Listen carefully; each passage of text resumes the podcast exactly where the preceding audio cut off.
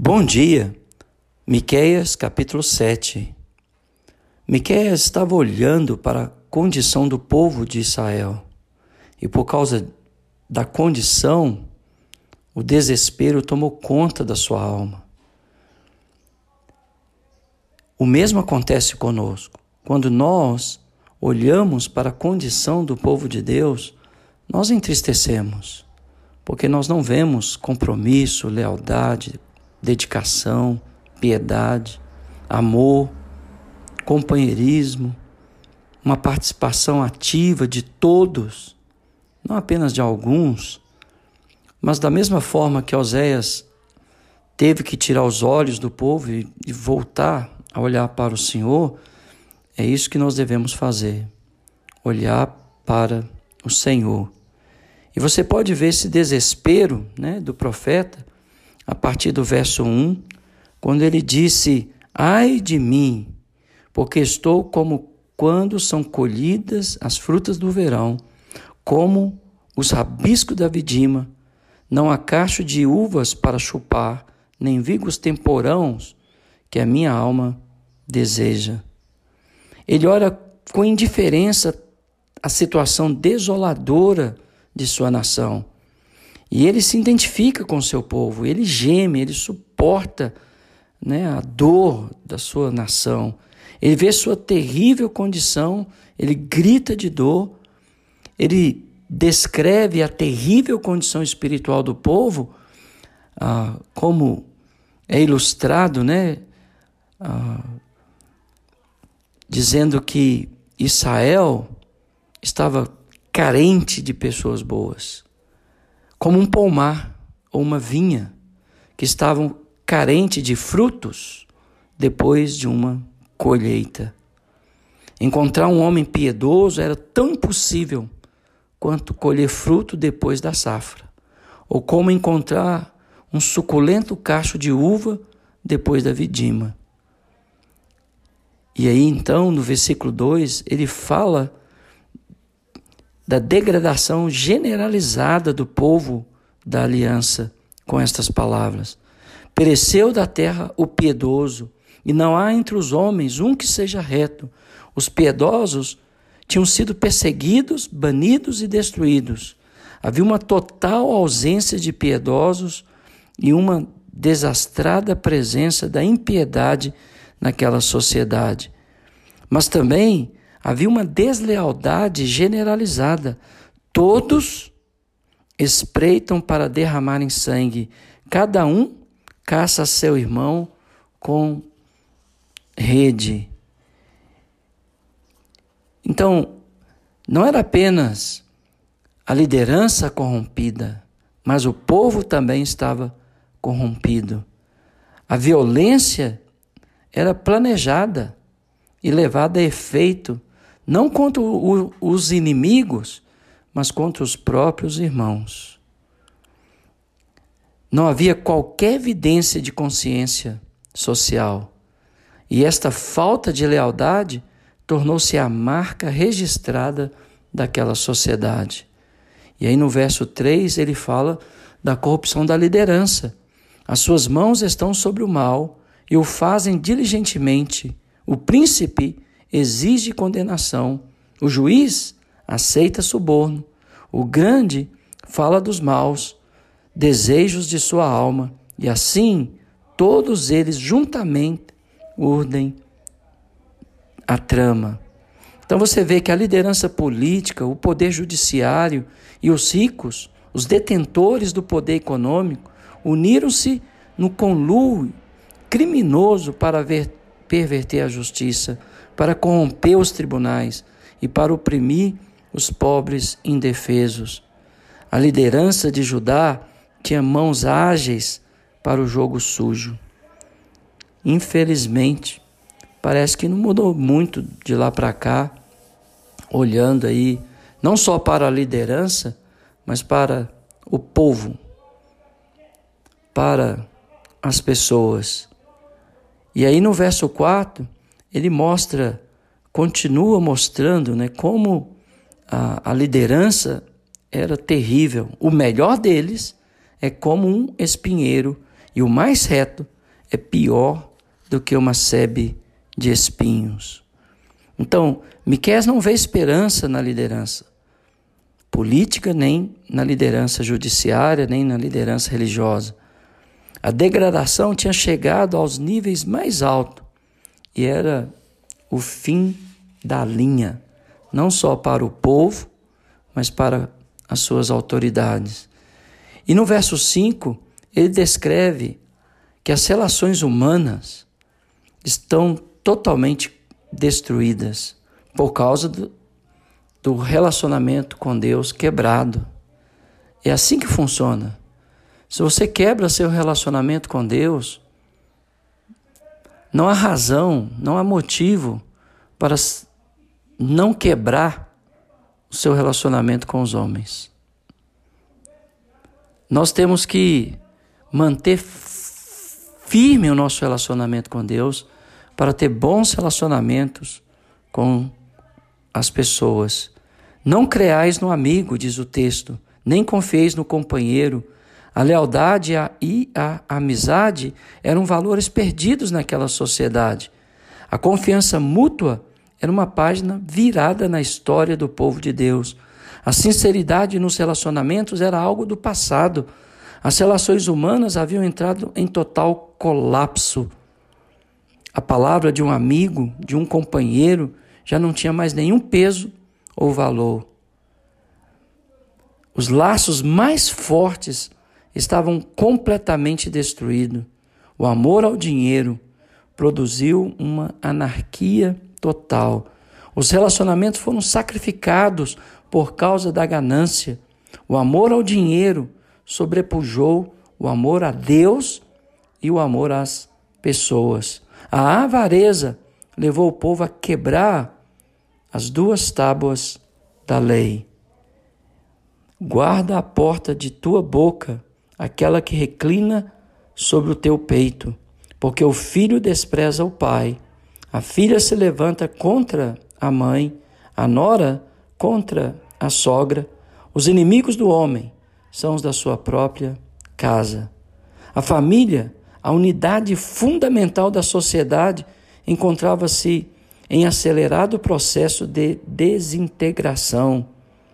Mais tarde, Jesus cita esta passagem em Mateus capítulo 10, versículo 36, quando falou do desbarrancamento dos valores familiares e da guerra civil que a família se transformaria.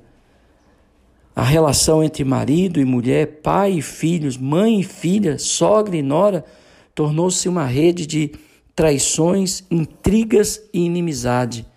A família, que é a guardiã dos valores morais, o abrigo mais seguro da amizade, do amor e da lealdade, também sucumbiu pelos efeitos arrasadores desse terremoto moral que abalou a nação. A violência não está apenas nos palácios e nos tribunais, a maldade não está apenas nas altas alas da sociedade, a injustiça não está apenas nos mercados e no templo religioso, ela está também dentro do lar, dentro da família. O último refúgio de esperança está reduzido a pó. Quando Deus não é honrado como se deve ser na família, não há laço humano que sobreviverá. Não há nenhuma possibilidade. A sociedade contemporânea não é muito diferente da sociedade de Judá. Temos visto crimes bárbaros praticados dentro dos lares. Quando não vê que um jovem que julga ter só direitos, quem não vê Muitos jovens acham que eles só têm direitos e nenhum dever, que não conhece normas, nem os da ortografia, que é felicitado quando trata seu pai como um velho imbecil. Quem não vê que esse jovem jamais chegará à idade adulta, que jamais saberá o que é dever, que jamais conseguirá vencer um obstáculo, aceitar uma regra? Assumir uma obrigação, respeitar outro homem, é uma heresia antiga, muito antiga da civilização, na qual a criança é rei em casa ou na escola. O primeiro dever dos pais é resistir e não sucumbir. Os que sucumbem a essa demagogia recebem apenas desprezo daqueles que eles queriam adular. Você que anda adulando seu filho, prepara-te para sepultá-lo bem mais cedo do que você imagina.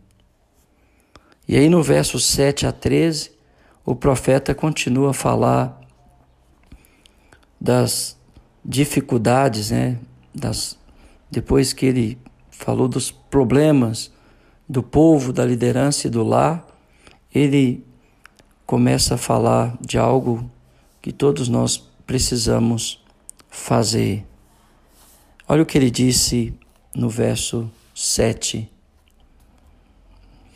Eu, porém, olharei para o Senhor e esperarei no Deus da minha salvação. O meu Deus me ouvirá. Então, olhe para Deus. Faça a sua vontade dentro da sua casa. E aí haverá esperança para você, para sua família, para os seus filhos. É uma resolução de fé. Olharei. É uma resolução de paciência. Esperarei. É uma resolução de esperança. Deus ouvirá coisas que faltam também, né? Determinação, paciência e esperança. E aí então ele continua no verso 8, dizendo estas palavras: Ó oh, minha, ó oh, inimiga minha, não te alegre a meu respeito, ainda que eu tenha caído, levantar-me-ei. Se morar nas trevas, o Senhor será a minha luz. Sofrerei a ira do Senhor, porque pequei contra ele, até que julgue a minha causa, execute o meu, o, o meu direito, ele me tirará para a luz, e eu verei a sua justiça. É interessante que o profeta, ele não coloca a sua culpa em outras pessoas, ele diz que os inimigos estavam rindo dele, porque ele estava caído, mas ele ia levantar, mesmo se estivesse nas trevas. Por quê? Porque depois que o Senhor executasse o juízo, porque ele tinha pecado, o povo tinha pecado, Deus ia trazê-lo de volta para a luz. A minha inimiga verá isso e ela cobrirá a vergonha. E ela que me diz: Onde está o Senhor teu Deus? Os meus olhos a contemplarão. Agora será pisada aos pés como a lama das, das ruas. No dia da reedificação dos teus muros, neste dia serão os teus limites removidos para mais longe. Nesse dia virão a ti desde a Síria até as cidades do Egito, e do Egito até o rio Eufrates, e do mar até ao mar, e das montanhas até as montanhas. Todavia a terra será posta em desolação por causa dos seus moradores, por causa do fruto das suas obras. Então você percebe que haveria uma restauração para o povo de Judá, juntamente com o povo de Israel, unificando novamente numa só nação, e as nações que riam da queda de Israel, da queda de Judá, agora seriam elas visitadas pela ira do Senhor. E o profeta então conclui esta mensagem com uma palavra de esperança. Apacenta-te, apacenta o teu povo com teus bordão o rebanho da tua herança, que mora a sós no bosque, no meio da terra fértil, apacenta-se em Bazã e Gileade, que eram as regiões mais férteis das terras de Israel, como nos dias de outrora. Então, o, o, o profeta vê que depois do juízo haveria o livramento. Por isso que ele está usando a palavra apacenta, liberta. Aqueles que estão ah, no, no exílio, no deserto, no, no, no, recôndito né, do mar, nos limites do Egito, da Síria. Ele está dizendo: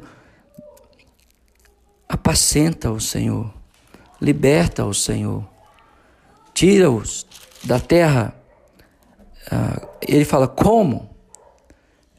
Como nos dias da tua saída da terra do Egito.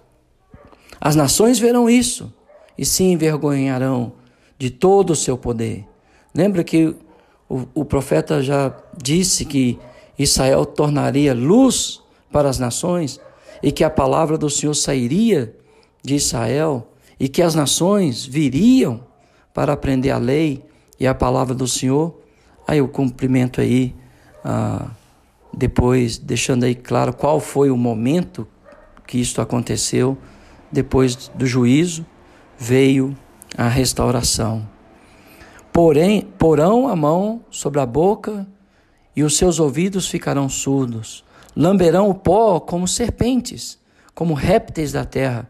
Tremendo sairão dos seus esconderijos e tremendo virão ao Senhor nosso Deus e terão medo de ti. Está vendo? O povo viria para as terras de Judá, para a capital Jerusalém, e ali aprenderia a lei e a palavra do Senhor. Então você vê como Deus ia restaurar o seu povo, como seus adversários seriam destruídos. E aí então ele termina descrevendo quem é o nosso Deus. Verso 18: Quem, ó Deus, é semelhante a ti, que perdoas a iniquidades e te esqueces da transgressão do restante da tua herança. Então, de novo, ele fala do restante, né, da tua herança.